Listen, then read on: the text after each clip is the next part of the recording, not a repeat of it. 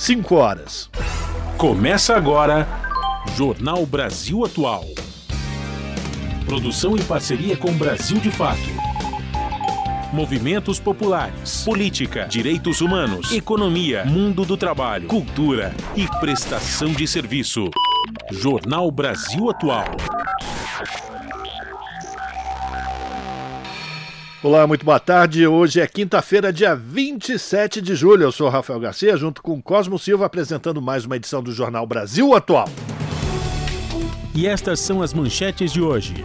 O relatório do Conselho Indigenista Missionário mostra que o governo de Bolsonaro representou retrocesso na proteção e garantia de direitos da população originária brasileira.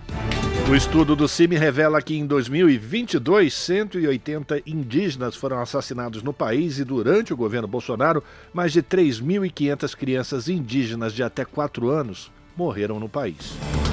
População quilombola do país é de 1 milhão e 320 mil pessoas, de acordo com o censo de 2022. O Nordeste concentra 68% do total de quilombolas. A agência da ONU afirma que julho está prestes a se tornar o mês mais quente de todos os tempos. O secretário-geral das Nações Unidas diz que o grupo de países responsáveis por 80% das emissões de gases do efeito estufa precisam intensificar a ação por justiça climática. E no Dia Nacional de Prevenção de Acidentes de Trabalho, pesquisa aponta que em 2022 o Brasil registrou quase 613 mil notificações de acidentes relacionados à jornada profissional. Presidenta da Caixa diz que Desenrola liquidou até ontem mais de 448 milhões de reais em dívidas da população. Para Rita Serrano, o balanço mostra que o programa é um sucesso. Ex-deputado Fernando Cury começa a ser julgado em São Paulo. Ele responde pelo crime de importunação sexual contra parlamentar durante sessão da Alesp. Brasil registra saldo de pouco mais de um milhão de empregos formais no primeiro semestre, segundo dados do CAGED, divulgados pelo Ministério do Trabalho. E a Associação de Economistas defende póstuma no IBGE após críticas na imprensa. Nome do economista da Unicamp não foi confirmado por Lula, mas já é alvo de agressões. São 5 horas 2 minutos, horário de Brasília. Participe do Jornal Brasil Atual por meio dos nossos canais nas redes sociais. Pelo Facebook, facebook.com barra Rádio Brasil Atual. Pelo Instagram, arroba Rádio Brasil Atual. Ou pelo Twitter, arroba RA Brasil Atual. Tem também o WhatsApp, o número é 11 96893 7672.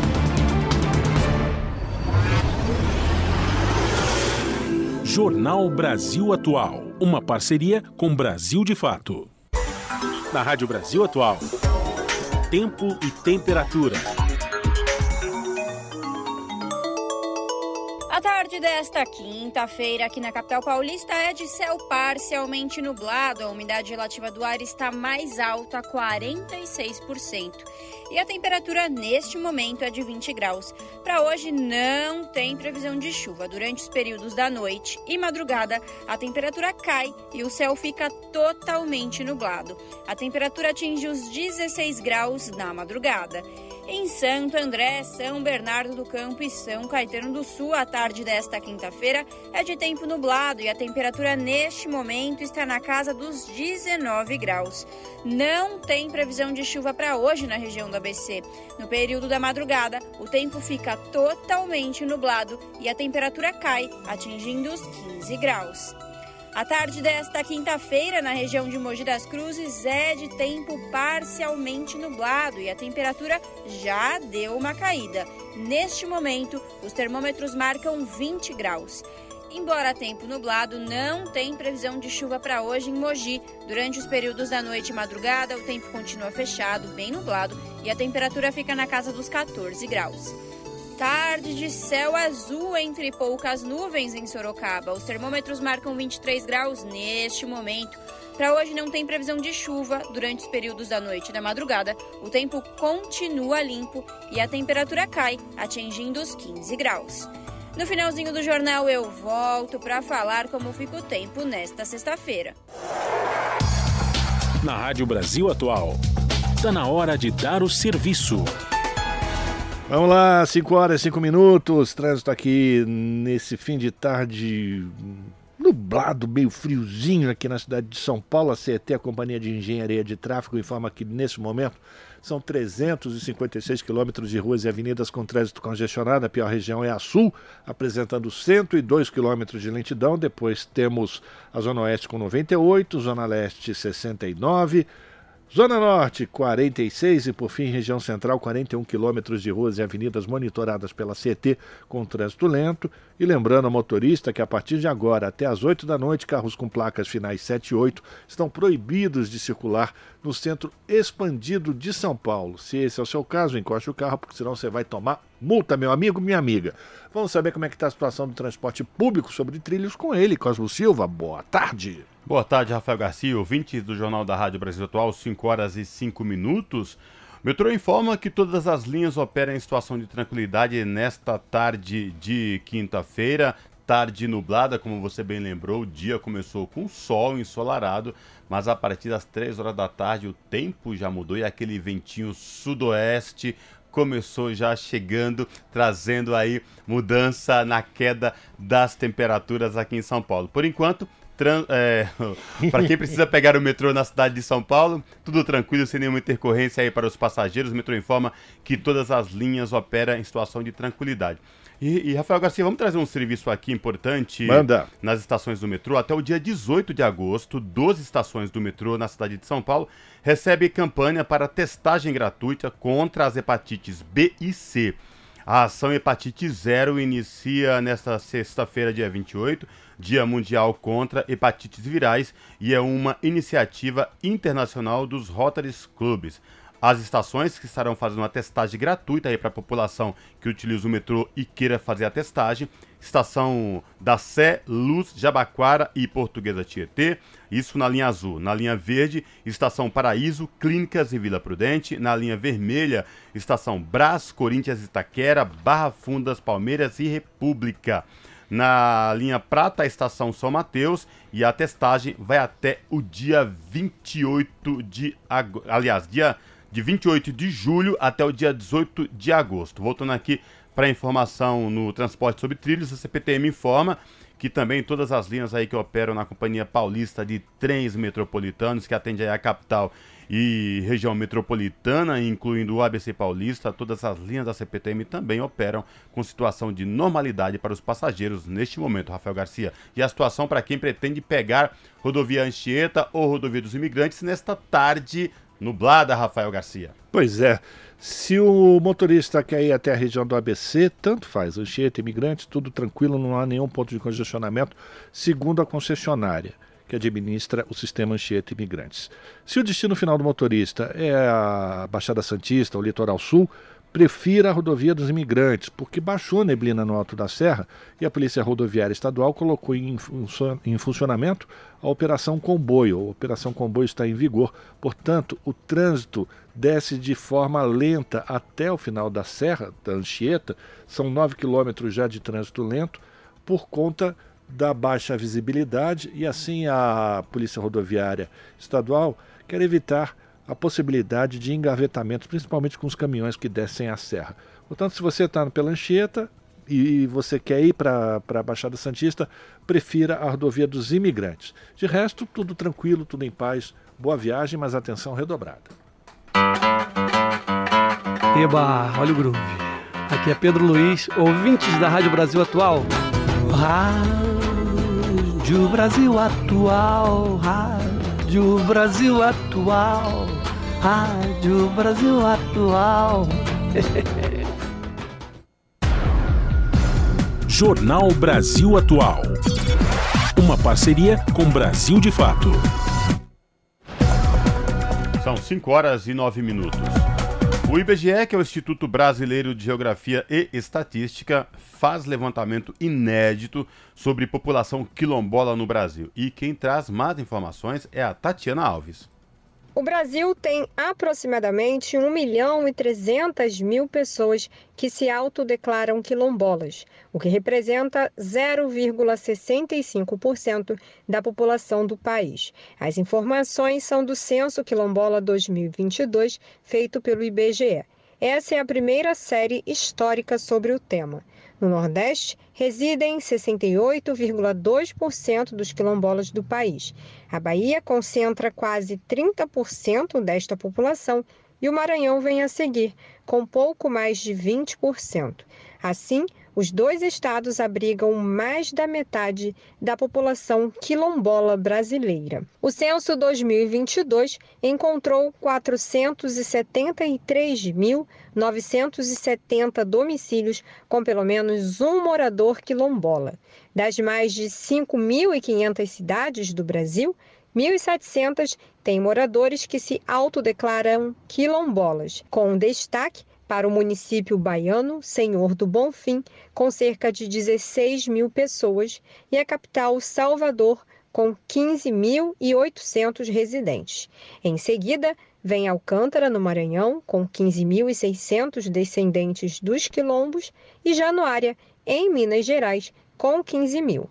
Foram identificados 494 territórios de quilombos oficialmente delimitados no país, que abrigavam 167.202 quilombolas. O pesquisador de coordenação de estruturas territoriais do IBGE, Fernando Damasco, dá detalhes de como esses locais são reconhecidos. São localidades de ocupação muitas vezes é, dispersa ou que estão no entorno de áreas que são formalmente delimitadas ou que são é, áreas agrupadas. Nós também identificamos áreas nas cidades em que é, a, todo o nosso procedimento censitário, toda a nossa abordagem, ela foi observada. Os dados do IBGE mostram que apenas 12,6% da população quilombola reside em territórios oficialmente reconhecidos. Entre estes territórios, o de Alcântara, no Maranhão, tinha maior população residente. Da Rádio Nacional no Rio de Janeiro, Tatiana Alves. E a Justiça Federal voltou a ouvir os três réus acusados de participação nos assassinatos do indigenista Bruno Pereira e do jornalista britânico Don Phillips. Amarildo da Costa de Oliveira, seu irmão Ozenei da Costa Oliveira e Jefferson da Silva Lima prestaram depoimento ao juiz de Tabatinga, no Amazonas, onde corre o processo por duplo homicídio e ocultação de cadáveres. Como os réus estão detidos preventivamente em presídios federais em outros estados, foram ouvidos em audiência online com a participação de seus defensores e membros do Ministério Público Federal. Bruno e Phillips foram mortos no dia 5 de junho de 2022, vítimas de emboscada, quando viajavam de barco pela região do Vale do Javari, no Amazonas. São 5 horas e 13 minutos. Filha de garimpeiro, o profissional do Mais Médico relata rotina de cuidado com o povo Yanomami. A médica Carla Rodrigues fala de desafios, ritos e da vivacidade do povo que sorri mesmo em meio ao caos. Quem conta essa história pra gente é Daniel Lamir. Quando nos idos de 2016 a médica Carla Rodrigues concluiu a graduação no interior de São Paulo, já suspeitava que seu destino não estaria em um consultório tradicional, com os pacientes vindo à procura de atendimento de saúde. Devota da medicina de família e comunidade, ela adotou a ideia de peregrinar se fosse preciso, até lugares mais longínquos para garantir esse acompanhamento a pessoas em situação de maior vulnerabilidade.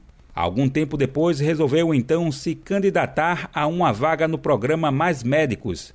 Em 2021, em plena pandemia, Carla aportou pela primeira vez na terra indígena Yanomami, a maior reserva indígena do país. Ela chegou com uma mochila consultório nas costas, peito aberto e coração pulsante, à espera da mais nova jornada profissional. Nascida em Rondônia e filha de um garimpeiro, a médica se deparou com algo de valor subjetivo que, sem perceber, trouxe-lhe de volta até o norte do país. Quando eu fui fazer terapia, eu falei, caramba, tinha um ponto aí que eu nem, nem tava consciente, assim, de voltar né, para trabalhar com a população indígena. Em uma primeira temporada, Carla ficou 11 meses na terra indígena, de onde decidiu sair depois por conta do conjunto das dificuldades. Em fevereiro deste ano, a médica acabou retornando ao programa para então viver outros desafios. Tem um, um chamado, né? Assim, eu, a gente brinca, o chamado da floresta. E aquilo para mim era muito forte, assim, para mim era o único caminho a seguir, não existia outro, assim. Então eu fui seguir o meu chamado e, e fui e as portas foram se abrindo. E foi a partir disso que a missão com a população Yanomami frutificou. A jornada foi lhe rendendo um rosário de vivências, provocações e aprendizados. Os processos vão desde o choque cultural, a lida com a cosmovisão indígena diante de seus processos de doença e morte, até o desafio de administrar os atendimentos de saúde em meio às complexidades da situação local. Atualmente, Passados seis meses do decreto do governo federal que formalizou a emergência sanitária na terra indígena Yanomami, a tarefa cotidiana de Carla Rodrigues e outros profissionais de saúde inclui a tentativa de libertar a comunidade de doenças já familiares para a medicina, mas que têm ciclos longos de tratamento e, por isso, desafiam os serviços de saúde. Desnutrição às vezes demora de seis meses, 12 meses para a gente conseguir tirar as pessoas da, da desnutrição. Às vezes você tira ela do grave com complicação, mas ela ainda continua grave, depois ela vai moderada, depois é, não mais grave, mas ainda assim precisa manter uma manutenção para que ela não retorne para aquele estado inicial, né? Por isso que é, long, é um longo prazo. Assim. Mais que isso, trata-se também de enfermidades que são velhas conhecidas dos profissionais de saúde, mas para as quais os grandes laboratórios não deram muita audiência ao longo da história. São todas doenças negligenciadas, assim, né, que a ciência não tem muito interesse de estudar, porque não, não dá retorno financeiro, né, malária, tuberculose, enfim, desnutrição, né. Então a ciência, eu sempre falo assim, a ciência não chegou aqui dentro. E eis que o feitiço da experiência engrandece a bagagem que a profissional carrega hoje consigo. Olha, dá risada. eles dão muita risada, assim, muita, muita, né? Os olhos das crianças são brilhantes, assim. Eu acho que eu fico hipnotizada e não consigo sair. Porque aqui fora, às vezes, quando eu olho as crianças que estão no meio urbano, parece que elas estão meio anestesiadas, assim, né? Elas estão pálidas, elas estão, não sei. E lá dentro elas são muito vivas, né? As pessoas são muito vivas. Foi com essa leveza que a médica atendeu o Brasil de fato em uma brecha da agenda de folgas e conversou sobre esses e outros pontos que cercam sua atuação no local. Confira a entrevista na íntegra no site brasildefato.com.br. Do Recife, da Rádio Brasil de Fato, com reportagem de Cristiane Sampaio. Locução Daniel Lamir. Agora são 5 horas 18 minutos. E aqui no Jornal Brasil Atual nós abrimos espaço para a participação da repórter e apresentadora aqui também no Jornal Brasil Atual, Larissa Borer. É contigo, Larissa. E agora, no Jornal da Rádio Brasil Atual, vamos conversar com Eduardo Maretti, que é repórter do portal da Rede Brasil Atual. Maretti, bem-vindo. Boa tarde, tudo bem? Boa tarde, Larissa. Boa tarde, ouvintes. Tudo bem com você? Tudo ótimo, obrigada por perguntar. Marete, vamos lá, qual é o destaque do portal da Rede Brasil Atual que você traz hoje para as ouvintes e os ouvintes do jornal? Então, Larissa, é, o, no dia de ontem, né, é, o, o, nome de um deputado que é, ex, desculpa, é um ex-deputado do, do, Rio de Janeiro, deputado estadual Domingos Brazão, né?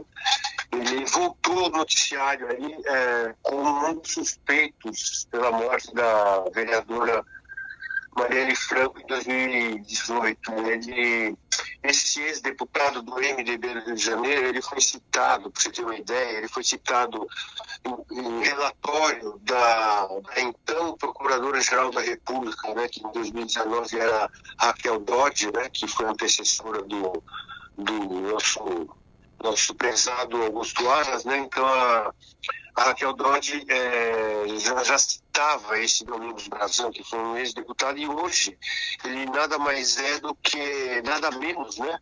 Nada, mais, nada menos é do que é, ele tem um cargo no Tribunal de Contas do Estado do Rio de Janeiro, né? Uma vaga lá, né? É, foi indicado pelo, pelos aliados do MDB do Rio de Janeiro e hoje ele tem esse, essa, esse cargo lá no Tribunal de Contas do Estado para o qual foi indicado eh, já anos atrás, mas tinha perdido esse, esse posto por, porque ele foi afastado devido a denúncias da Operação Lava Jato. Desdobramento da Operação Lava Jato né, identificou operações lá fraudulentas, supostamente fraudulentas de, de Domingos é, Brazão, então ele foi afastado, mas só que em março último, Larissa, você vê como Uh, no Rio de Janeiro é muito assim, é, as coisas mudam lá de um dia para o outro. Então, em março desse ano aqui, o, esse, esse membro do Tribunal de Contas do Estado do Rio de Janeiro foi, foi, lhe foi devolvido o posto no Tribunal de Contas por uma decisão do Tribunal de Justiça. Então, ele voltou a ser um membro do Tribunal de Contas do Estado do Rio. Então, esse homem, né, ele é apontado pela Raquel Dodge, né, voltando a, a Raquel Dodge, né, como um homem que estava supostamente vinculado a, a, ao crime, ao assassinato do Anderson e da, e da Marielle, né. Ah, veja o que diz a Procuradora-Geral da República em 2019 disse no relatório, na denúncia né, contra a Brasão, Obstrução Justiça que entre aspas, arquitetou o homicídio de Marielle. Isso são palavras da Raquel Dodge, né? Então, é, só, que, só que ele tinha desaparecido, ninguém, né, durante esses anos todos as coisas ficaram meio escondidas, então a gente não sabe exatamente o que está acontecendo. Depois do, do, da delação premiada aí da, no início da semana do Elcio Queiroz, o ex-PM, é, a gente começou a, a, ter novamente esperança de que essa, esse crime bárbaro, né, tão triste, vo, vo, finalmente chegue nesse caso, a, a, quem são os mandantes, porque a gente sabe até agora quem são os, os assassinos, né? É, e não se sabe quem são os mandantes. E assim, sempre quando falo de questões jurídicas e policiais, né, eu gosto de afirmar que assim a gente tem na nossa Constituição a, a previsão de que ninguém será condenado culpado até prova até a sentença transitada em julgado, né? Então ninguém é culpado, a gente mas assim, é, muitas coisas são estranhas, né? As milícias do Rio de Janeiro, certamente, claramente ligadas ao crime, é, e a gente é, oscilando, né? Cada hora se aponta para alguns nomes que a gente não pode com certeza cravar, mas a, como disse o ministro Flávio Dino no início da semana, a esperança e mesmo a, a Aniele Franco, a irmã da Marielle, né, deu uma entrevista às lágrimas, né, numa, numa emissora aí, e ela, e todo mundo muito ansioso, né, Larissa, como, como, todo, como eu, como você, as pessoas que prezam, né, pelo Estado de Direito e pela e pela democracia, pelos direitos individuais da Constituição brasileira, a gente espera que esse caso seja de fato elucidado, né. Marete, é isso que você disse. Todos são inocentes até que se prove o contrário. Mas, dentro dessa hipótese de que o ex-deputado Domingos Brazão seria o suposto mandante do, do crime, né, agora com quase quatro anos, do assassinato de Marielle Franco e Anderson Gomes, então, supostamente, o que, que teria levado o ex-deputado Brazão a mandar que matasse a vereadora Marielle, o Marete? Sim, supostamente, certo. É, o, o Intercept Brasil, né, o site Intercept Brasil fez uma matéria, ele fazendo um levantamento minucioso das ligações. Então, ali ele traça um, um histórico, né, que aventando a possibilidade de que possa ser uma vingança contra o Marcelo Freixo, que hoje é o presidente da Embratur, mas o Marcelo Freixo ele tem um enorme, importantíssimo trabalho no Rio de Janeiro, ele foi presidente da, da, da famosa CPI do a CPI do, das milícias lá no Rio, né? Ele foi presidente dessa CPI. E, e, e devido ao trabalho do, dessa CPI do, e do Freixo, muitas pessoas, eu já inclusive conversei com o Marcelo Freixo acho que um ou dois anos atrás a respeito disso, essa CPI levou à prisão de dezenas de pessoas, né? E, e muitas delas ligadas, né, a, a milícia, todas ligadas às milícias e muitas delas ligadas, muitas dessas pessoas ligadas a políticos do Rio de Janeiro. Sete anos depois, é, já em 2015, né, esse Domingos Brazão foi escolhido por aliados do seu partido na Assembleia, né? E aí ele foi nomeado para ocupar uma vaga no Tribunal de Contas do Estado, como eu estava falando antes. Mas e, e, a briga com o Marcelo Freixo continuou, né? E quem que era é, assessora, uma das principais assessoras do Marcelo Freixo em todo esse trabalho na CPI, etc. Justamente a Marielle Franco, né? Então a Marielle teria sido vítima de uma vingança, ela como assessora. E aí você sabe como a Marielle era, ela era muito ativa, né? Então, provavelmente, como assessora do Marcelo, muitas vezes, né? A gente sabe que muitas vezes os assessores trabalham de uma maneira muito mais assim, põe muito mais a mão na massa do, do que o próprio. Às vezes o deputado é mais um organizador, um mentor, um cérebro de tudo. Né, e uma pessoa, é como sei lá, um jornalista, tem um editor, tem os, né, o dono da empresa, mas de repente o repórter está ali botando a mão na massa. Tanto que muitas vezes são os repórteres que morrem em crimes contra a imprensa. Mas o fato é que a Marielle acabou supostamente sendo vítima de uma vingança. Essa é uma linha de investigação. Então, como ela foi assessora, como o Freixo também perseguiu muitos desses deputados aliados do, desse brasão, é, é, ele, ele teria então motivos para se vingar do Freixo e como? Matando a Marielle. Agora, as pessoas podem perguntar por que não então logo de cara, logo, não atingiram o Freixo? Talvez por, pelo Freixo ser mais bem protegido, porque a Marielle era muito. É, é uma coisa chocante. Esses dias a gente observou toda a, a, história daquela coisa toda ali, a gente percebeu como que a Marielle era, não tinha menor preocupação com segurança, né? Uhum. Então a gente está vendo tudo isso voltar à tona e a gente não sabe realmente qual é a realidade. Agora, o fato é que o nome do, do Brasão é, voltou a ser mencionado. Perfeito, Marete, é isso mesmo. Isso é uma linha de investigação, né? A gente tem aí indicadores, mas de fato a gente não tem nada concreto para falar, né? Então é isso, a gente vai continuar repercutindo né, os novos desdobramentos do caso Marielle até que estas duas perguntas sejam respondidas. Quem mandou matar Marielle e por quê, né, Marete? Para conferir na íntegra essa reportagem e ter acesso a outros conteúdos, acesse o site do portal redebrasilatual.com.br.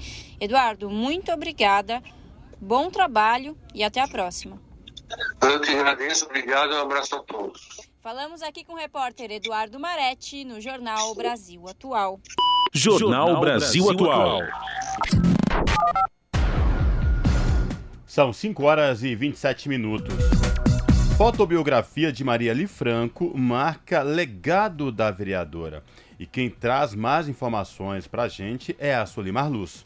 Assassinada em 14 de março de 2018, a vereadora Marielle Franco completaria 44 anos nesta quinta-feira. Nascida e criada no Complexo da Maré, na Zona Norte Carioca, Marielle lutava por direitos humanos e justiça social. Para celebrar a memória e o legado deixado por ela, uma série de eventos e homenagens acontece neste dia. A programação inclui o lançamento de uma fotobiografia no Centro de Artes da Maré, como explica Lígia Batista, diretora executiva do Instituto Marielle Franco. A fotobiografia traz vários registros afetivos em que ajudam a gente a contar a história de Marielle de uma forma diferente. Junto com esses registros fotográficos, a gente também tem vários dos seus discursos, porque a gente acha que é muito importante que a produção de memória sobre as ideias que Marielle defendia como política também estejam colocadas numa iniciativa como essa. Para Lígia Batista, o lançamento é uma celebração à vida. Uma possibilidade da gente seguir ressignificando a dor que essa família precisa enfrentar toda vez, não só no dia 14 de março, mas também no dia 27 de julho, que era um dia em que essa família se reunia para celebrar a vida dessa mulher. A gente segue lembrando sobre o quanto suas contribuições foram importantes para nossa sociedade e o quanto a gente deve seguir na luta da mesma maneira que ela acreditava que a luta devia ser construída. Produzida em parceria pela editora Azougue e a viúva de Marielle, a vereadora Mônica Benício, a produção reúne discursos e fotografias, além de imagens inéditas de Marielle. Também serão realizadas no Centro de Artes da Maré apresentações de música e poesia. Da Rádio Nacional no Rio de Janeiro, Solimar Luz. Te aproxega, vivente. Comece agora o Alimento é Saúde.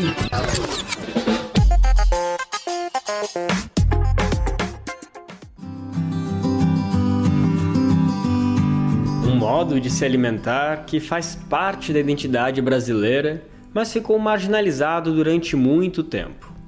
Essa é a história contada no livro A Culinária Caipira da Paulistânia, que acabou de ser relançado pela editora Fósforo.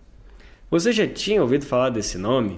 A culinária caipira é tradicional em boa parte do Brasil. E apesar de ter esse paulistânia no final, se engana quem pensa que ela foi criada exclusivamente em São Paulo. A origem dela é diversa e abrange diferentes regiões do Brasil. Quem explica melhor sobre tudo isso é o sociólogo Carlos Alberto Doria, um dos autores do livro a culinária caipira é uma culinária de pobres, essencialmente de pobres. Essa informalidade, digamos assim, essa precariedade, base da culinária caipira, né?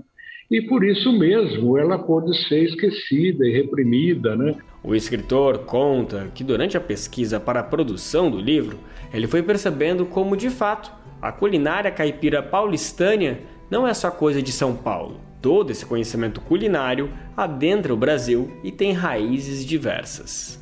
Aos poucos eu fui vendo que a abrangência era muito maior que São Paulo, Minas Gerais, né? incluía Goiás, Mato Grosso, etc.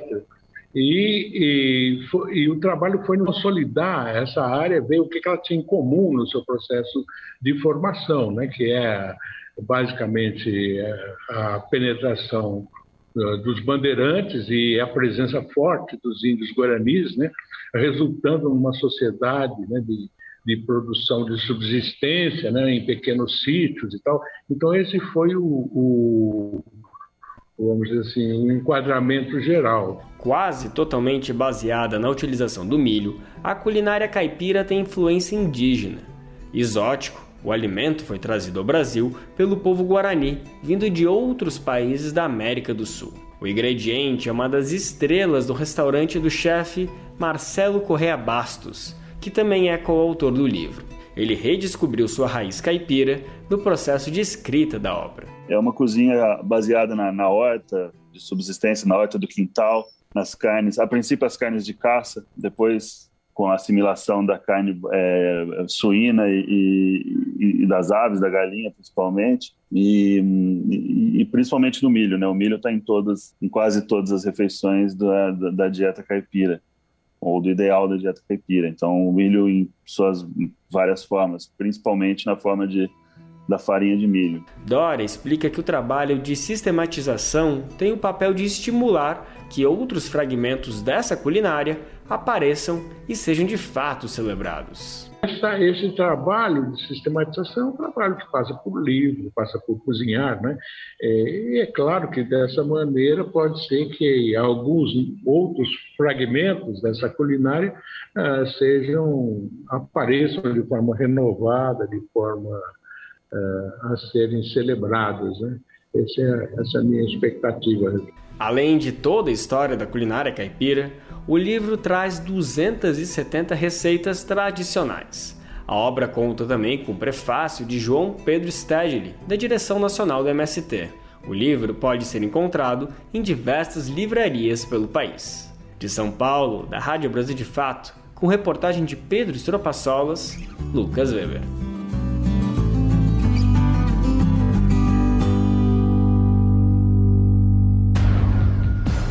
São 5 horas e 34 minutos. Investimentos do Banco Mundial ajudarão o Acre e o Tocantins a melhorar eficiência de gastos públicos e prestação de serviços. E quem traz mais detalhes é a Mariana Serati.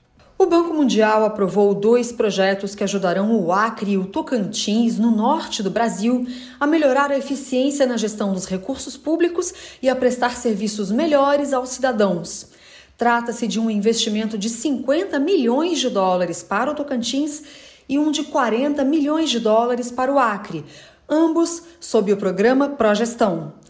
A iniciativa apoia os estados brasileiros na busca por sustentabilidade fiscal de longo prazo, implementação de reformas administrativas, melhoria na gestão de ativos e racionalização dos gastos públicos. O programa está disponível para todos os estados, independentemente da situação fiscal. As atividades apoiadas pelo programa ajudarão a reduzir eventuais irregularidades na folha de pagamento, acelerar os processos de aquisições públicas e controlar estouros de gastos em investimentos públicos, entre outros resultados.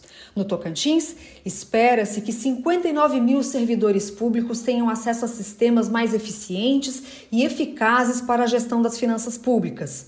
No Acre, o total deve chegar a 40 mil. A argentina Carolina Vaira, cogerente do projeto, explica como a Progestão contribui para reduzir a pobreza e compartilhar prosperidade.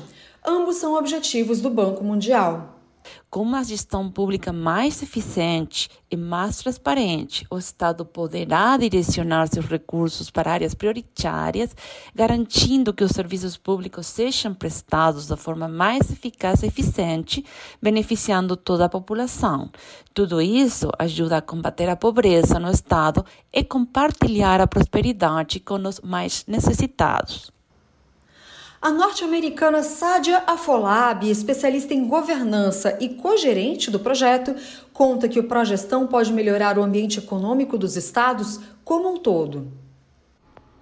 Espera-se que as empresas também se beneficiem das melhorias na produtividade e da transparência do setor público.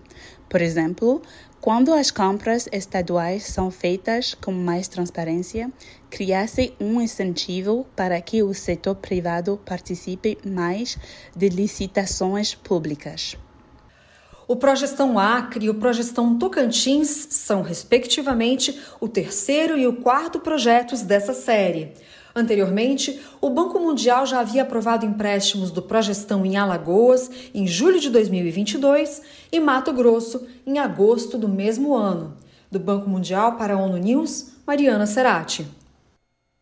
A pluralidade de ideias e a informação confiável nunca foram tão necessárias. Você que gosta do conteúdo jornalístico produzido pela Rádio Brasil Atual e pela TVT tem uma missão muito importante: dar o seu apoio para que nossa voz continue cada vez mais forte.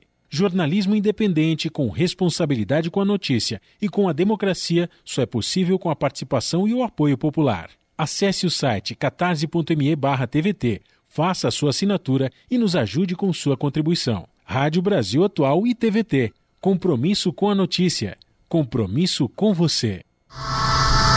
Você está ouvindo? Jornal Brasil Atual. Uma parceria com Brasil de Fato. Jornal Brasil Atual, 5 horas 37 minutos. Durante o governo Bolsonaro, mais de 3.500 crianças indígenas de até 4 anos morreram no Brasil. O relatório do CIMI, Conselho Indigenista Missionário, mostra que em 2022, 180 indígenas foram assassinados no país. Quem vai trazer as informações é o Douglas Matos. Durante o governo de Jair Bolsonaro, entre 2019 e 2022, a CESAI, Secretaria de Saúde Indígena, registrou um total de 3.552 óbitos de crianças indígenas na faixa etária entre 0 e 4 anos. A informação está no relatório Violência contra os Povos Indígenas no Brasil, lançado pelo CIMI, o Conselho Indigenista Missionário, nesta quarta-feira, dia 26, em Brasília, com dados de 2022. Com base na Lei de Acesso à Informação, o CIMI obteve da CESAI informações parciais sobre as mortes de crianças indígenas na faixa etária entre 0 e 4 anos. O relatório traz um panorama de quatro anos de paralisação total das demarcações de terras indígenas, aumento nos conflitos, invasões nos territórios e desmonte das políticas públicas. O levantamento, organizado em três capítulos, reúne dados sobre violações contra os direitos territoriais indígenas. As informações foram obtidas junto a fontes públicas, como a própria CESAI, a Secretaria Especial de Saúde Indígena, o Sistema de Informação sobre Mortalidade e as Secretarias Estaduais de Saúde. Os casos de violência contra os povos indígenas por omissão do poder público, por exemplo, foram sistematizados no relatório e são os que mais surpreendem. É nessa parte que entram os alarmantes dados sobre a desassistência por parte do governo Bolsonaro na área da saúde e a mortalidade das crianças indígenas. Em 2022, a postura anti-indígena do governo passado também se refletiu no aumento de conflitos por direitos territoriais, com 158 registros em todo o país. Já a exploração ilegal de recursos, invasões possessórias e danos ao patrimônio dos indígenas somaram 309 casos, pelo menos em 218 terras indígenas de 25 estados do país.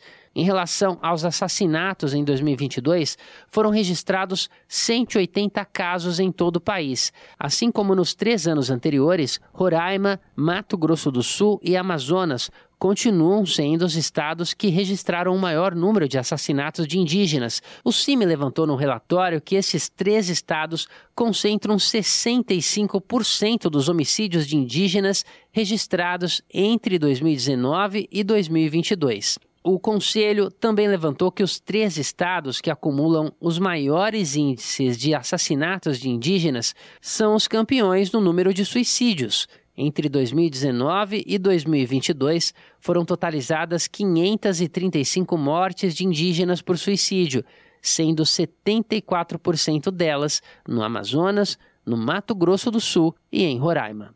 De São Paulo, da Rádio Brasil de Fato, com reportagem de Pedro Estropaçolas. Locução: Douglas Matos. São 5 horas e 41 minutos.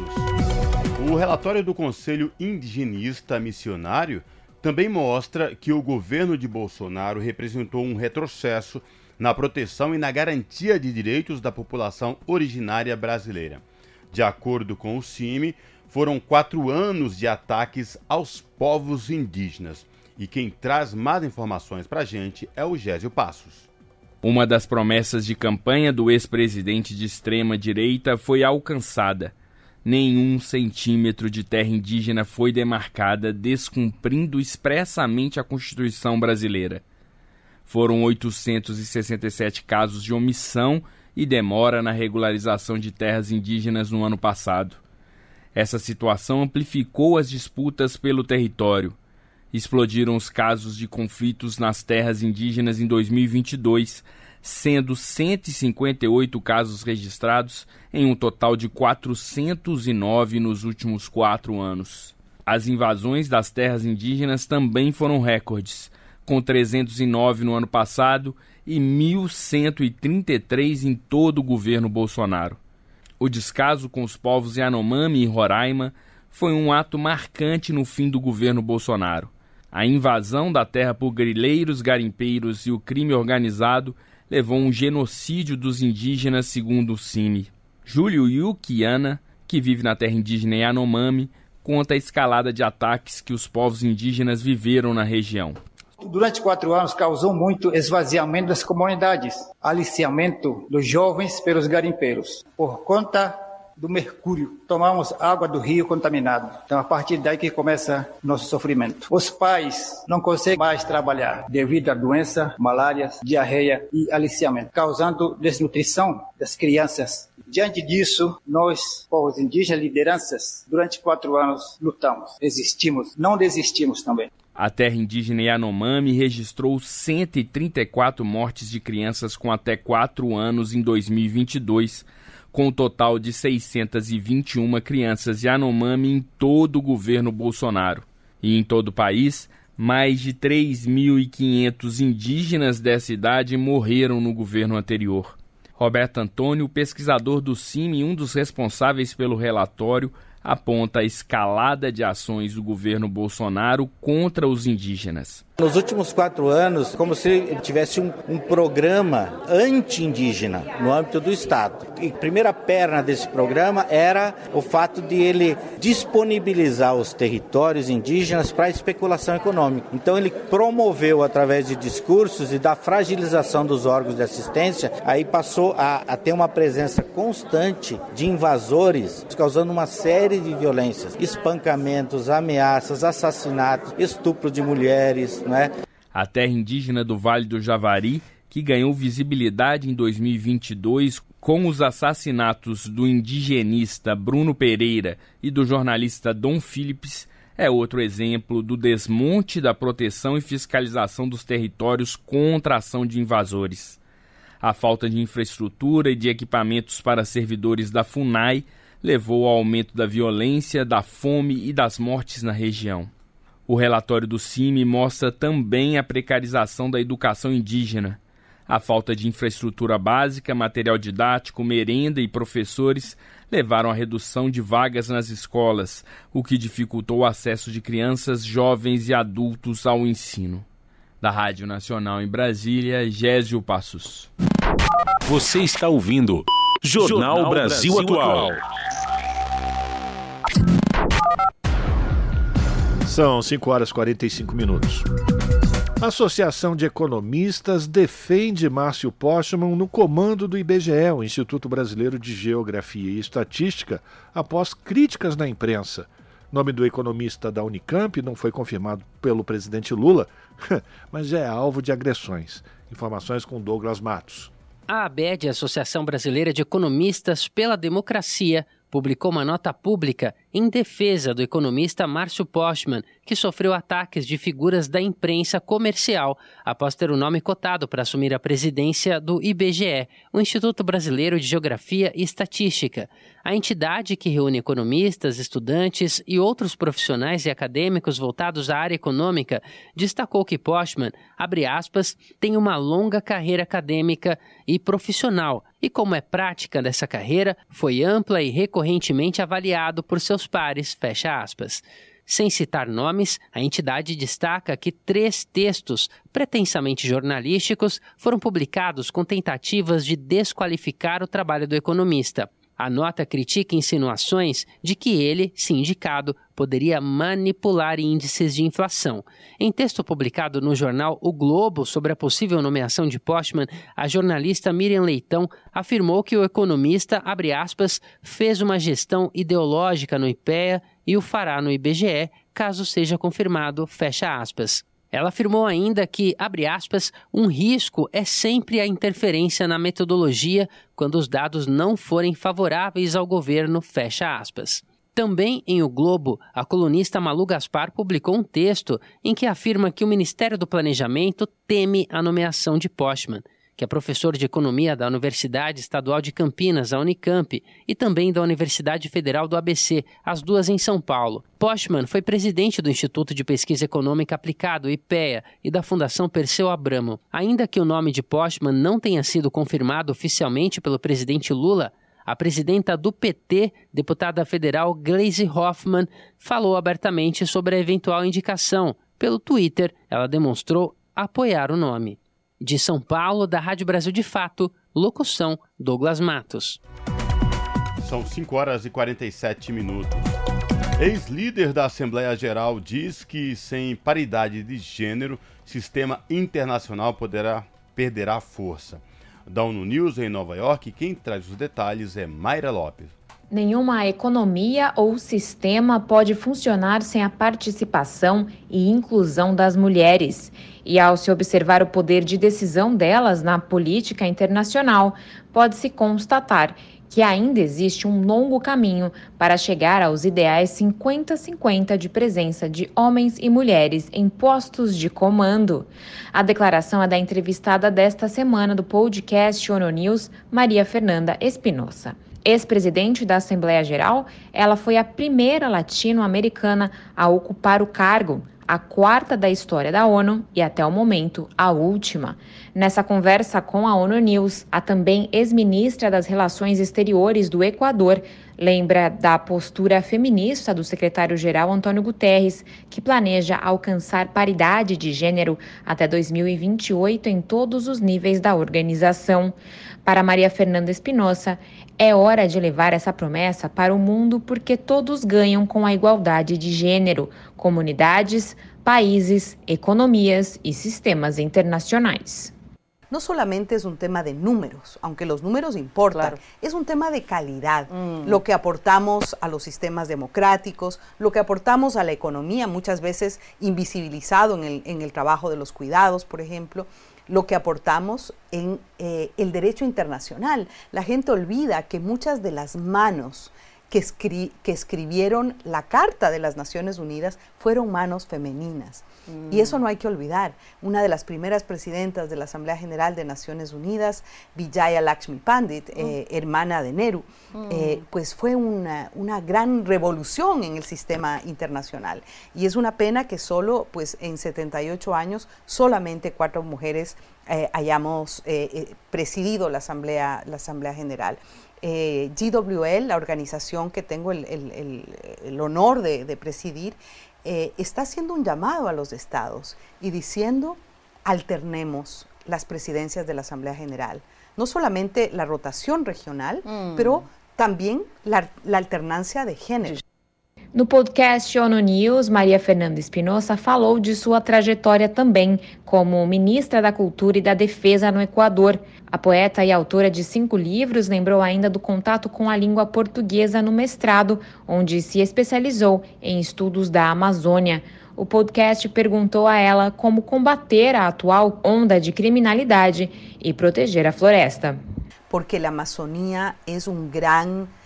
Eh un sistema que equilibra las dinámicas mundiales, no solamente de los ocho países que, componen la cuenca amazónica, mm. sino eh, la regulación de los ciclos hídricos, eh, sino eh, los grandes repositorios de diversidad biológica en el planeta están en la, en la Amazonía. Una riqueza cultural gigantesca, mm. cientos de pueblos indígenas habitando la Amazonía. La Amazonía no es un espacio vacío, es un espacio habitado, habitado por lo general por poblaciones que están en condiciones de pobreza y de pobreza extrema eh, y de pueblos indígenas que eh, tienen que tener eh, sus derechos individuales y colectivos absolutamente este, respetados. Entonces, el tema amazónico, si bien los países que conforman la cuenca son soberanos en las decisiones que toman sobre la Amazonía, la Amazonía también es una responsabilidad común y compartida a nivel mundial. Hemos visto con gran interés eh, el presidente Petro, el presidente Lula, convocando a una cumbre amazónica porque la Amazonía requiere un modelo de desarrollo distinto, basado en el aprovechamiento inteligente de la naturaleza para beneficio de las poblaciones, eh, de las poblaciones amazónicas y un sistema compensatorio a nivel mundial que reconozca los servicios ambientales y ecológicos que provee la Amazonía.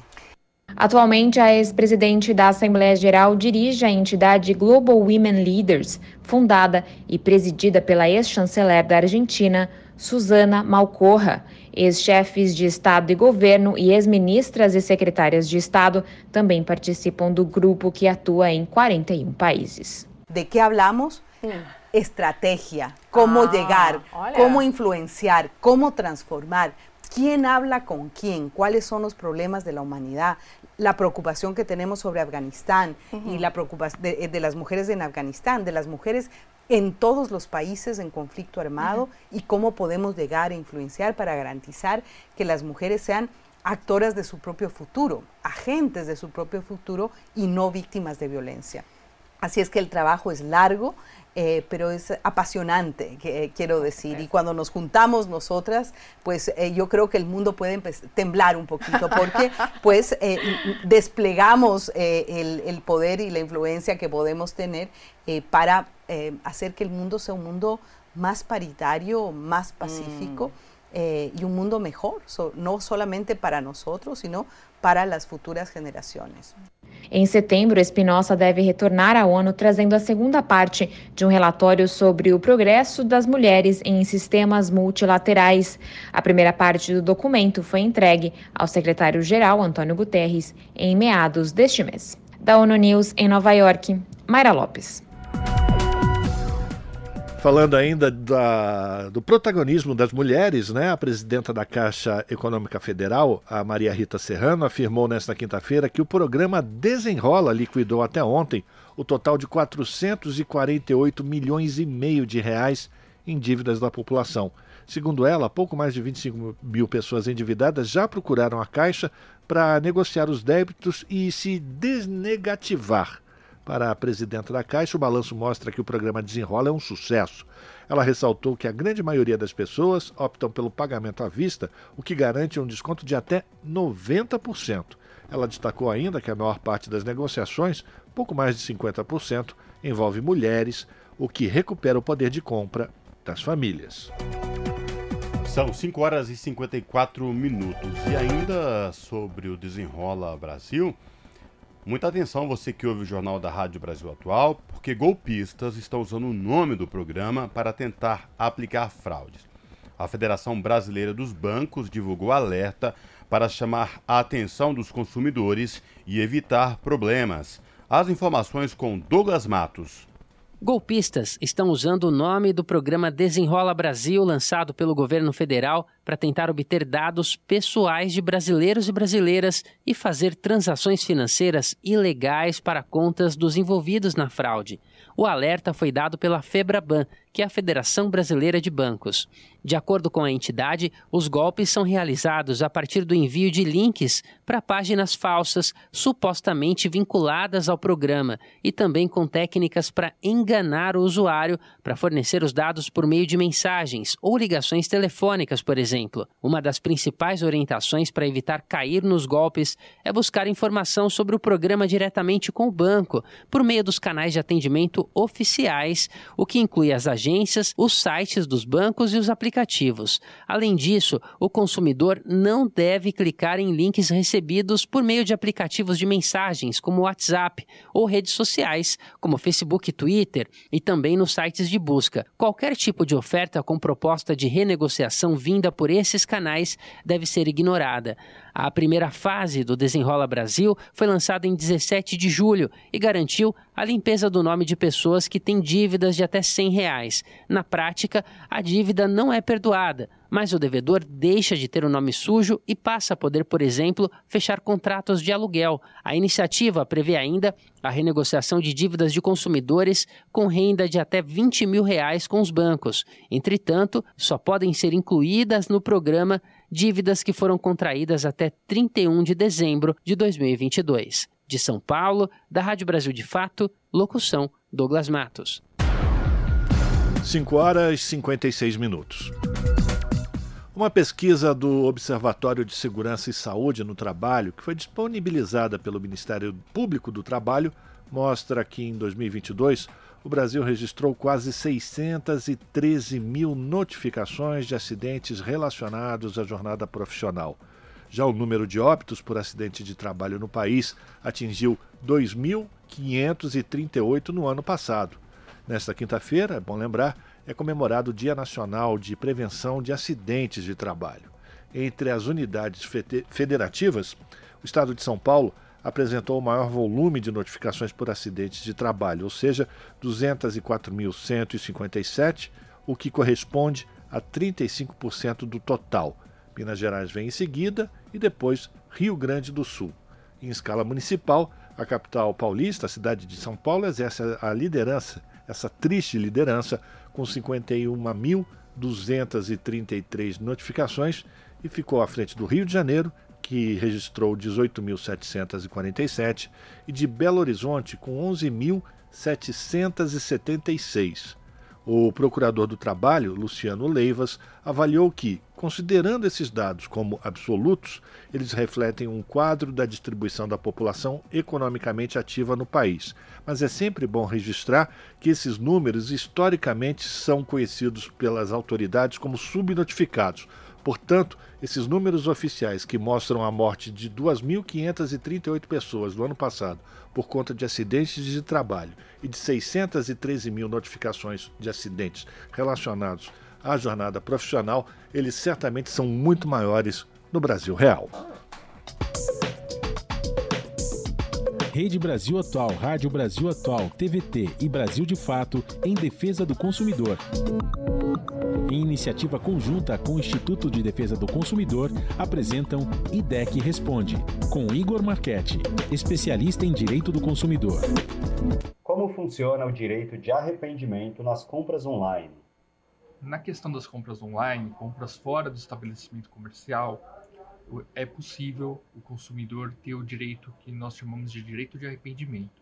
Esse direito está previsto no artigo 49 do Código de Defesa do Consumidor e garante que o consumidor possa é, se arrepender realmente da compra e pedir a devolução do valor, independentemente de pagamento de taxas e é, qualquer tipo de encargo. Não pode ter nenhum tipo de obstáculo para o consumidor ter esse direito atendido e as lojas são obrigadas a sim é, respeitá-lo.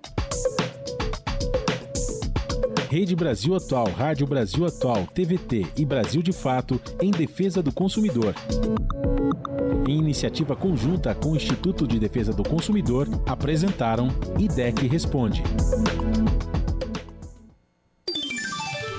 Pontualmente, 18 horas. Rádio Brasil Atual. Para sugestões e comentários, entre em contato conosco por e-mail redação@jornalbrasilatual.com.br ou WhatsApp DDD 11 96893 7672. Acompanhe a nossa programação também pelo site redebrasilatual.com.br.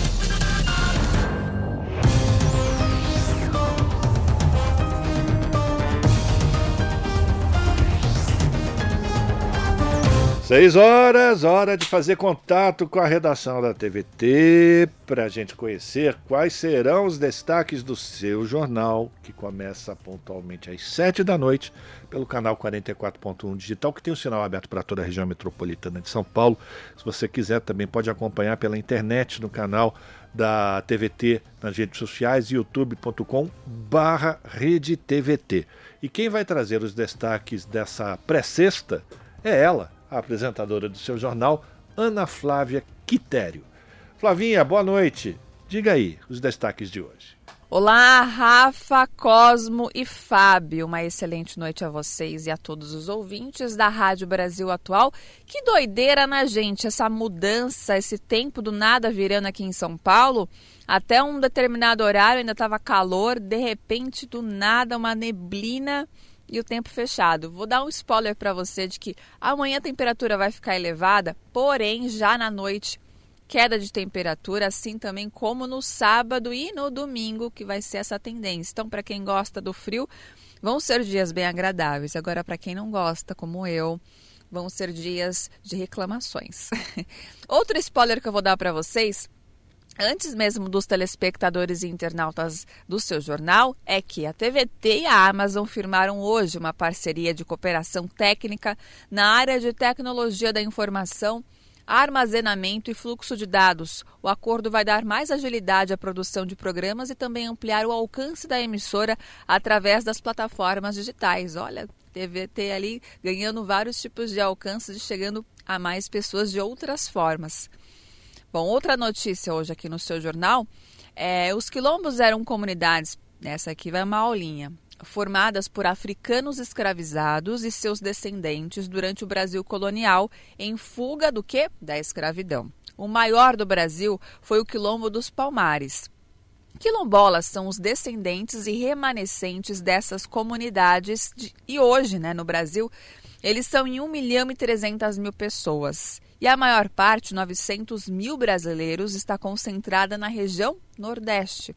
Em Alcântara, no Maranhão, sede da base de lançamento de foguetes, 85% da população é quilombola. E esta é a maior proporção do grupo em uma cidade brasileira.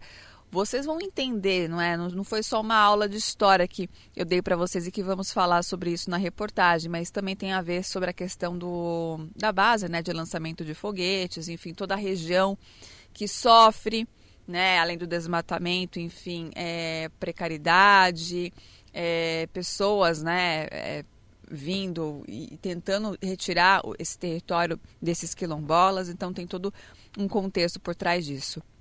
E para finalizar, no Rio de Janeiro, moradores da cidade de Volta Redonda, no interior do estado, sofrem as consequências da poluição gerada pela Companhia Siderúrgica Nacional. E apesar das diversas notificações depois de privatizada, a empresa ela não cumpre os termos de ajustamento de conduta e a população permanece enfrentando os danos ambientais e também de saúde pública. Por falar nessa questão de poluição, danos ambientais, hoje é, vamos dar também uma matéria sobre o dia né, o mês mais quente em 120 mil anos, praticamente da história, que foi esse mês de julho, considerado pela OMM como o mais quente. É preocupante, né? Porque é uma tendência, parece que é um, um algo que está sendo previsto do futuro, né? Porque o ano que vem e aí a gente tá, tem o El Ninho, que é um fenômeno também que contribui, né, para esse aquecimento, sim. Mas os efeitos de gases de estufas realizados pelos seres humanos, né, todo o desmatamento, toda a poluição que é um reflexo da ação do homem, né? Contribui muito mais. Então é sobre isso também esse VTzinho e é um alerta que imagina uma temperatura é, alta que não é o, a conformidade, né? E de repente lugares registrando 56 graus, é, temos, temos reflexos de incêndios né, no Canadá, na Grécia, as ilhas turísticas sendo devastadas pelas chamas, tudo isso é uma consequência. E, como eu disse, e volto a repetir, é apenas o começo, infelizmente, se a gente não começar a tomar ações, não é mesmo? Bom, esses foram os destaques da edição de hoje aqui do seu jornal. Mais notícias e informações vocês acompanham pontualmente às sete da noite comigo. Um bom jornal, Cosmo, Rafa e Fábio. Beijão grande para todo mundo. Eu aguardo vocês. Esse é o Jornal Brasil Atual. Uma parceria com Brasil de Fato. São 6 horas e 6 minutos. E a Petrobras registra aumento na produção do pré-sal, gasolina e diesel. Os dados estão no relatório de produção e vendas da estatal. As informações com Fabiana Sampaio. A produção do pré-sal no segundo trimestre do ano chegou a 2,06 milhões de barris de óleo equivalente por dia, um novo recorde em relação ao trimestre anterior, que tinha registrado 2,05 milhões de barris. Por outro lado, a produção média de óleo, LGN e gás natural caiu 1,5%. Os dados constam do relatório de produção e vendas da Petrobras, divulgado nesta quarta-feira. Já a produção de gasolina registrou aumento de 7,4%, de acordo com a estatal, o melhor resultado desde 2014. As vendas de gasolina no segundo trimestre cresceram 4,8% em relação ao primeiro trimestre, maior taxa registrada para o mesmo período nos últimos seis anos. A produção de diesel também aumentou no último trimestre 9,7%. O diesel S10, menos poluente com menor impacto ambiental, teve recorde mensal de 442 mil barris em junho. As vendas aumentaram 0,8% no segundo trimestre. O relatório também destaca a redução nas emissões emissões de gases de efeito estufa nas refinarias. Em junho, foi registrada a melhor marca desde 2019.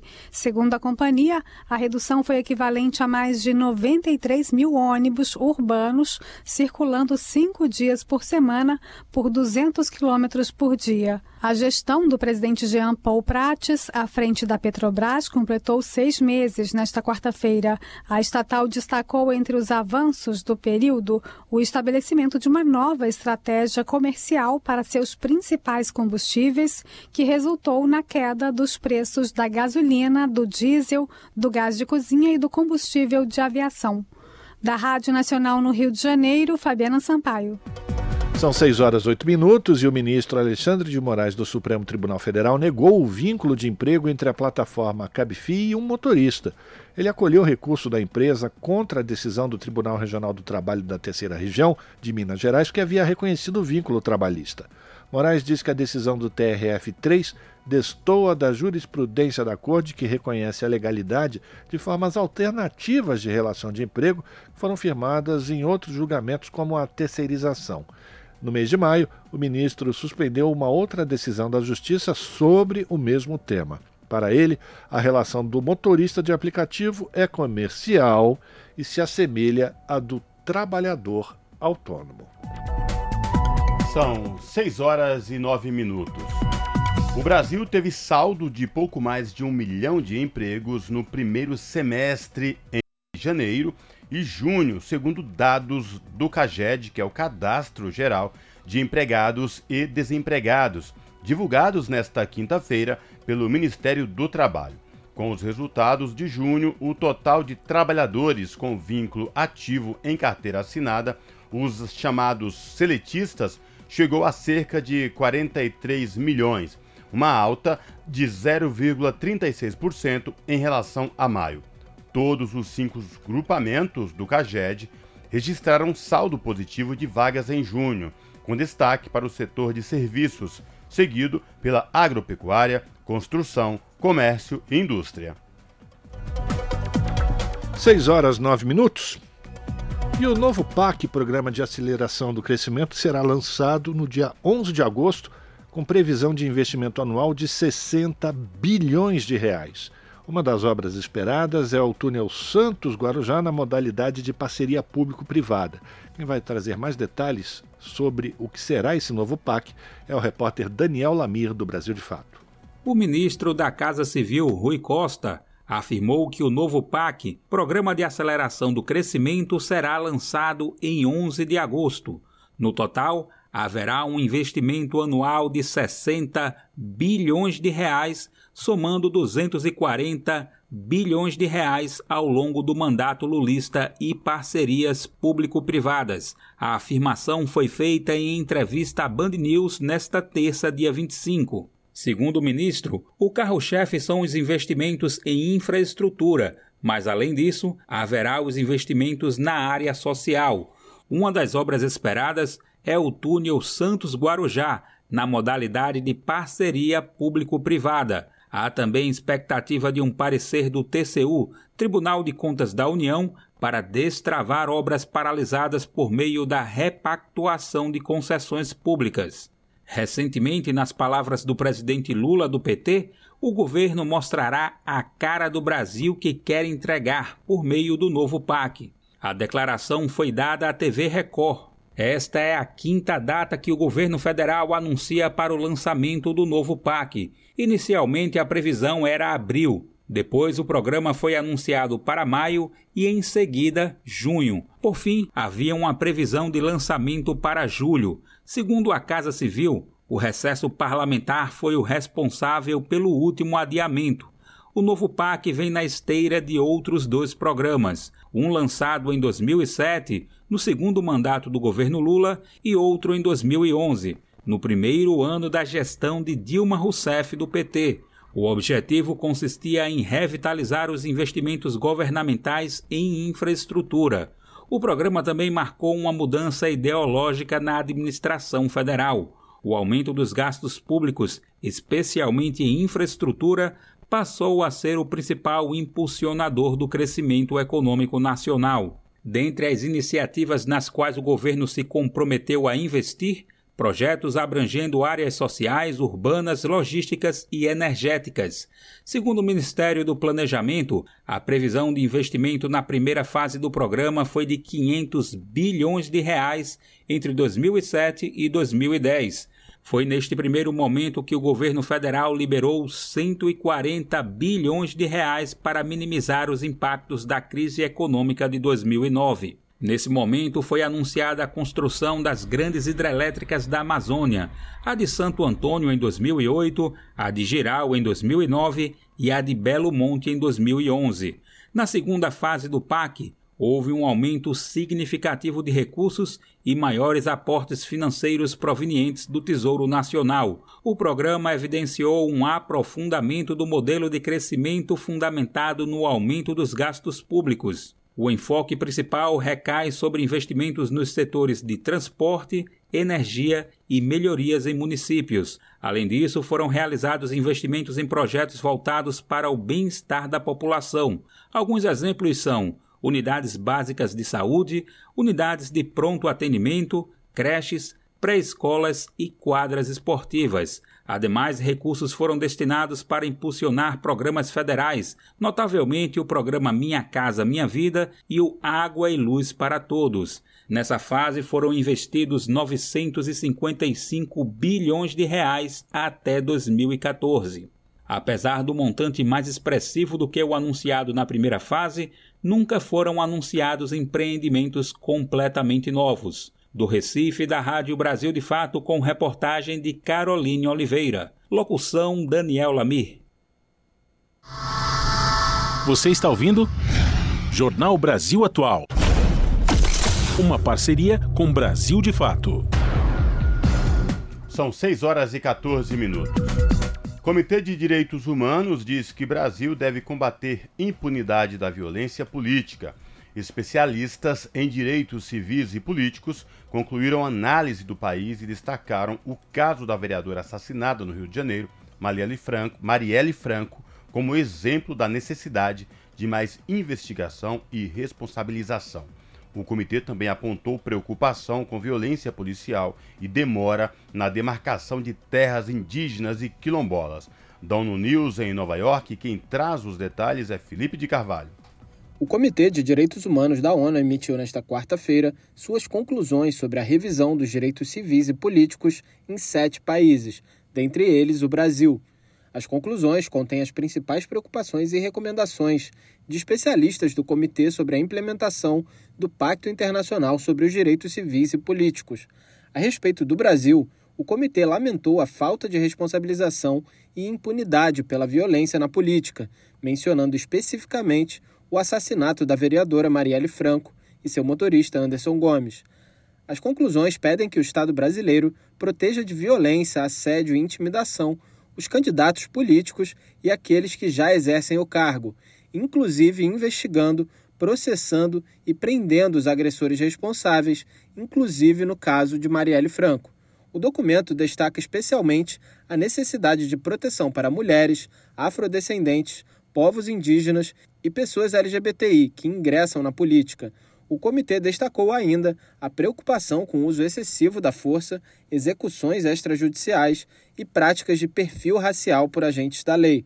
O documento pede que o país redobre seus esforços para investigar todas essas denúncias, processar os autores e indenizar as vítimas, incluindo nos casos relacionados à invasão do bairro Complexo da Maré em 2019 e as operações policiais no Jacarezinho em 2021 e na Vila Cruzeiro em 2022. As conclusões sobre o Brasil apontam a falta de um processo efetivo de demarcação de terras, que tem levado a crescentes conflitos fundiários, invasão ilegal e exploração de recursos, bem como ataques e assassinatos de povos indígenas, o comitê também levantou preocupação com a doutrina do marco temporal, que limita o reconhecimento da posse de terras ancestrais pelos povos indígenas apenas aos territórios que ocupavam na data de promulgação da Constituição em 1988. Os especialistas notaram a lentidão na demarcação e titulação de terras para comunidades indígenas e quilombolas e instaram o Brasil a agilizar esses processos.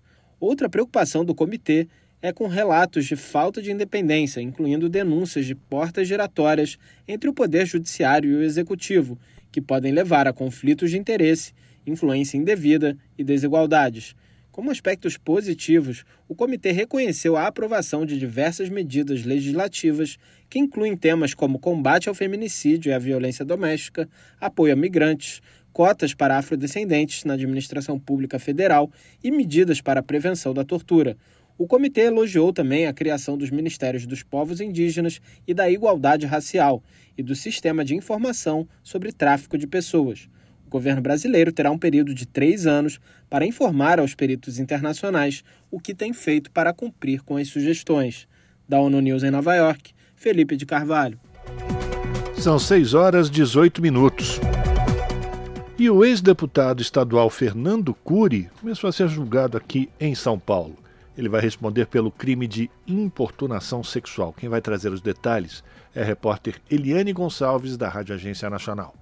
Começou o julgamento do ex-deputado estadual por São Paulo, Fernando Cury. Ele responde a um processo por importunação sexual contra a também ex-deputada estadual Isa Pena.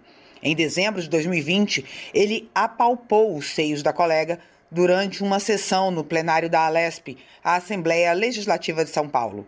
A cena foi registrada pelo sistema de câmeras da casa. Nesta quarta-feira, a Justiça Paulista ouviu Isa Pena como vítima do caso e também uma testemunha de acusação, a ex-deputada estadual Érica Malunguinho. O caso está sendo julgado pela juíza Daniele Galhano, da 18ª Vara Criminal do Fórum da Barra Funda. Os depoimentos foram prestados por videoconferência. A próxima audiência do caso foi marcada para o dia 10 de agosto e há pelo menos mais quatro testemunhas de acusação a serem ouvidas. Também é esperado o depoimento do atual presidente da Lesp, André do Prado, do PL. Fernando Cury foi denunciado pelo Ministério Público de São Paulo em abril de 2021. Ele chegou a ter o mandato de deputado suspenso por 180 dias pelo Conselho de Ética da Assembleia Legislativa. O caso também resultou na expulsão de Cury do Cidadania, seu partido na época. Ele tentou a reeleição pelo União Brasil, mas não conseguiu os votos necessários. Da Rádio Nacional em São Paulo, Eliane Gonçalves. São 6 horas e 19 minutos. O Ministério da Saúde retoma educação sexual e reprodutiva nas escolas. As informações com a Daniela Longuinho.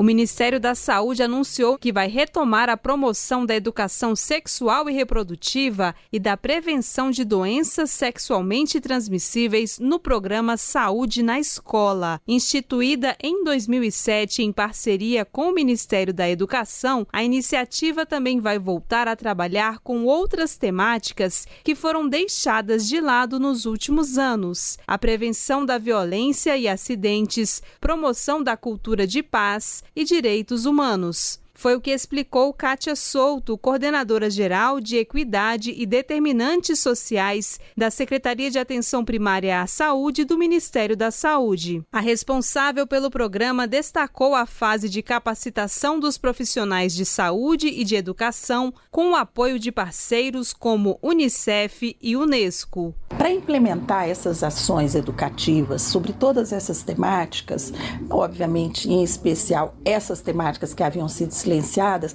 nós vamos promover um processo de formação de gestores, educadores e profissionais de saúde, de tal forma que eles possam não só se apropriar, mas lançar mão também das expertises desses parceiros que nós elencamos, mas também outros parceiros que o próprio Estado ou município pode identificar. Kátia Souto explica que as ações de promoção à saúde mental serão incluídas no programa como forma de prevenção à violência em ambiente escolar. Além da desconstrução desses estereótipos que favorecem a violência, promovendo arte e cultura, promovendo as atividades físicas e esportivas, promovendo rodas de conversa para que tanto os educando quanto os educadores e os profissionais de saúde, de fato, construam um ambiente saudável, de cuidado e de respeito à diversidade sem racismo, sem misoginia, sem LGBTfobia, e é isso que é promover uma cultura de paz serão destinados 90 milhões de reais para os municípios que aderiram ao programa para o ciclo 2023-2024. A previsão é que mais de 25 milhões de estudantes da educação básica sejam assistidos. O programa Saúde na Escola conta com a participação da comunidade escolar, equipes de atenção básica de saúde e da educação pública. Da Rádio Nacional em Brasília, Daniela Longuinho.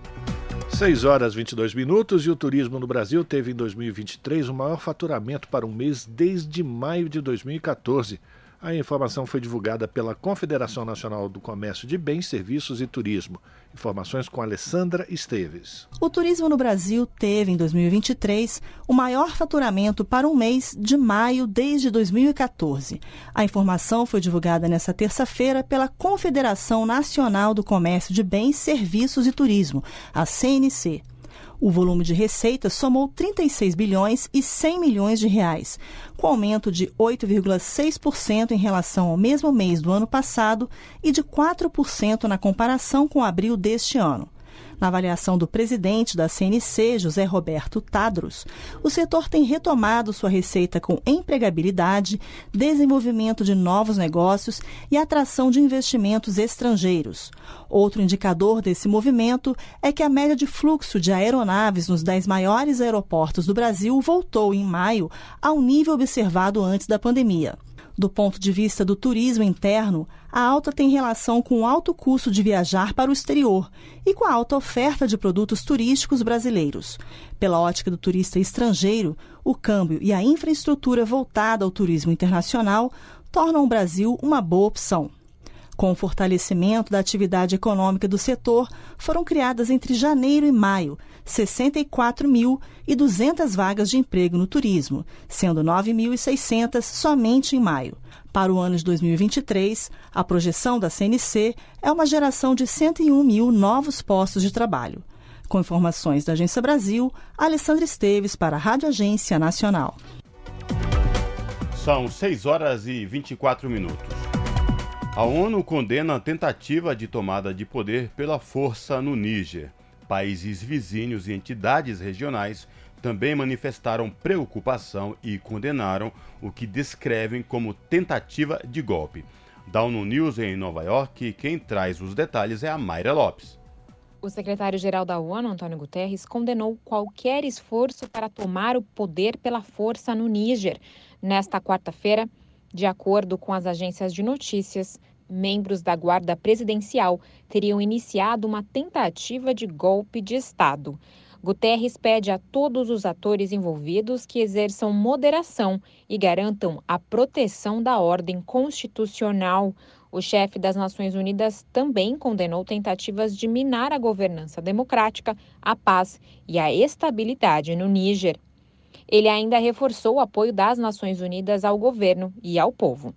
O porta-voz do secretário-geral da ONU, Stefani Dujarric, afirmou que a organização possui cerca de 1.500 funcionários no país. Ele afirmou que todos os servidores das Nações Unidas estão em segurança, mas as operações foram interrompidas. Dujarric lembrou que, assim como em demais países do Sahel, a ONU possui diversas missões humanitárias em curso. Da ONU News em Nova York, Mayra Lopes. Ainda falando da ONU News em Nova York, agora notícias sobre o meio ambiente. Em meio a recorde de calor, a ONU pede que o G20 leve a sério a redução de emissões. Da ONU News, o Felipe de Carvalho traz mais informações. Dados divulgados nesta quinta-feira pela Organização Meteorológica Mundial, OMM, confirmam que este julho está prestes a se tornar o mês mais quente já registrado. As altas temperaturas se relacionam com ondas de calor em boa parte da América do Norte, Ásia e Europa de acordo com o secretário-geral das Nações Unidas, Antônio Guterres, as consequências são claras e trágicas. Crianças arrastadas por chuvas torrenciais, famílias fugindo de incêndios e trabalhadores desmaiando no calor escaldante. Climate change is here, it is terrifying and it is just the beginning. O líder da ONU disse que a mudança climática já está aqui, é assustadora e que o que estamos vendo é apenas o começo. Incêndios florestais em países como Canadá e Grécia já têm um impacto enorme na saúde das pessoas, no meio ambiente e nas economias. Guterres lembrou que tudo o que está acontecendo é inteiramente consistente com previsões e alertas repetidos diversas vezes. Ele enfatizou que o nível dos lucros com combustíveis fósseis e da falta de ação climática são inaceitáveis Embora reconheça alguns progressos com energia renovável, o chefe das Nações Unidas considera que isso ainda não é suficiente. Guterres destacou que existem diversas oportunidades críticas chegando para mudar este quadro, dentre elas as cúpulas climáticas da África, do G20, da Ambição Climática da ONU e a Conferência sobre Mudança Climática, COP28, marcada para novembro nos Emirados Árabes Unidos. As 20 maiores economias do mundo que compõem o G20 grupo que inclui o Brasil, são responsáveis por 80% das emissões globais de gases do efeito estufa. Por isso, o secretário-geral afirmou que essas nações devem intensificar ações climáticas e reforçar a justiça climática. Respondendo a jornalistas, ele disse que a próxima cúpula do G20, em setembro, na Índia, será decisiva, pois nenhuma outra nação tem como compensar as consequências caso o G20 não atue com seriedade para reduzir de forma dramática as emissões. Guterres também cobrou planos factíveis para acabar com o uso de carvão até 2040 e uma atuação firme das instituições financeiras para encerrar empréstimos e investimentos em combustíveis fósseis. Antes da divulgação do relatório, o climatologista Álvaro Silva, da OMM, contou à ONU News de Lisboa que, além da mitigação, é importante melhorar os planos de adaptação. Estamos cada vez mais a experienciar aquilo que foi antecipado há muitos anos atrás do ponto de vista de, de mudança climática. é, é, é importante não esquecer que temos de acelerar a adaptação, porque muitas vezes uh, a adaptação pode não ser suficiente do ponto de vista de, das medidas que estão atualmente uh, em vigor e dos planos de ação. Segundo a OMM, em 6 de julho, a média diária da temperatura global do ar ultrapassou o recorde estabelecido em agosto de 2016, tornando-se o dia mais quente já registrado, com os dias 5 e 7 de julho logo atrás. As três primeiras semanas de julho foram o período de três semanas mais quentes já visto. Desde maio, a temperatura média global da superfície do mar está bem acima dos valores observados anteriormente para esta mesma época do ano, contribuindo para o julho excepcionalmente quente de 2023. Da ONU News em Nova York, Felipe de Carvalho. E a gente termina aqui mais uma edição do Jornal Brasil Atual, que teve trabalhos técnicos de Fábio Balbini. Na apresentação, o Cosmo Silva e o Rafael Garcia. Você fica agora com o papo com o Zé Trajano. Lembrando mais uma vez, às 7 da noite pela TVT tem o seu jornal. E às 8h45, deixa eu confirmar isso aqui, 9h15 da noite tem o Entrevistas com Juca Kifuri. Hoje conversando com a presidenta do Sindicato dos Bancários de São Paulo, Osasco e região, Neiva Ribeiro. Bom, a gente volta amanhã, a partir das 5 da tarde, com mais uma edição do Jornal Brasil Atual. A todas e todos, um ótimo final de quinta-feira e até lá!